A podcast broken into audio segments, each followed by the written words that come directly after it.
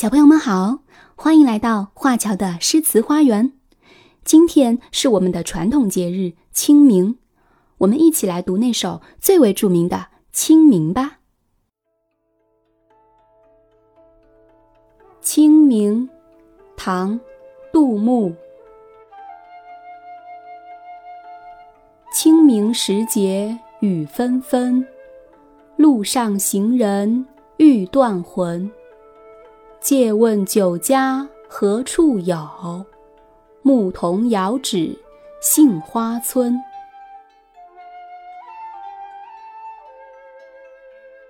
清明时节，细雨纷纷，路上的行人神情凄迷，触景伤怀。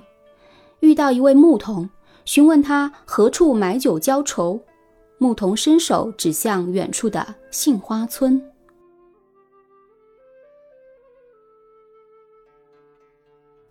明节又称踏青节、行清节、三月节、祭祖节等，源自上古时代的祖先信仰与春季礼俗，兼具自然与人文两大内涵，既是自然节气点，也是传统节日。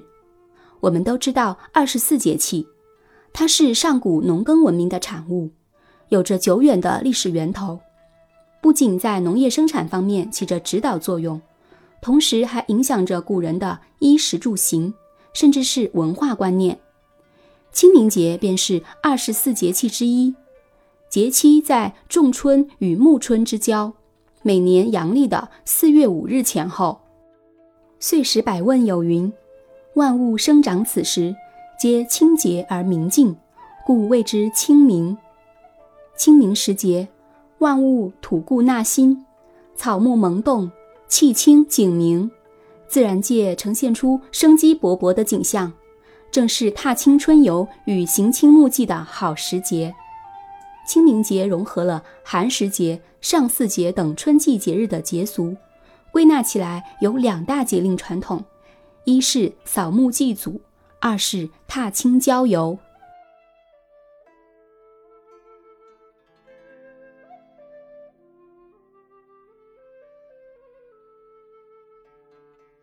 清明虽然是柳绿花红、春光明媚的时节，可也是天气容易发生变化的时候。在杜牧的这首诗中，赶路的行人在清明节这天就遇上了纷纷细雨，触景伤情，愁绪满怀。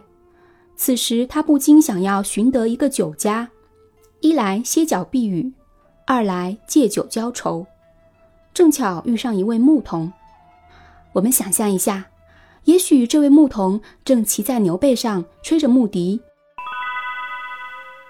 行人于是向牧童问路，牧童伸手指了指远处那个叫杏花村的地方。我们再来想象一下，在美丽的杏花深处，有一个宁静的小村庄，里面有一家小酒坊，在红杏梢头挑出帘子，上面写着一个大大的“酒”字。然后呢？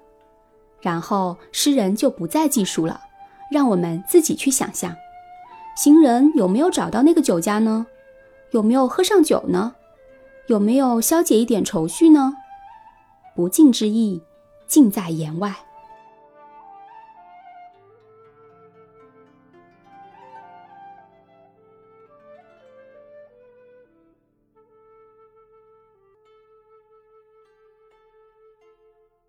这首诗语言通俗，用起承转合的手法，逐步上升到高潮。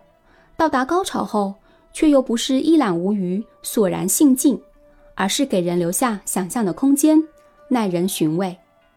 千百年来，提到清明，人们便会脱口而出“清明时节雨纷纷”，而杏花村也早已成为酒家的代名词。杜牧的这首《清明》。早已成为最具标志性的一个文化符号，在每一个清明时节广为传颂，无数次唤起中华儿女深深的共鸣。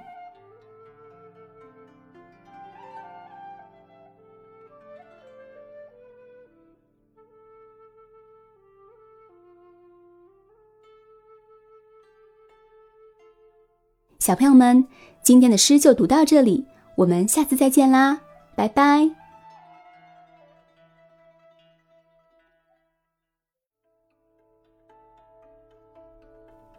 明，唐·杜牧。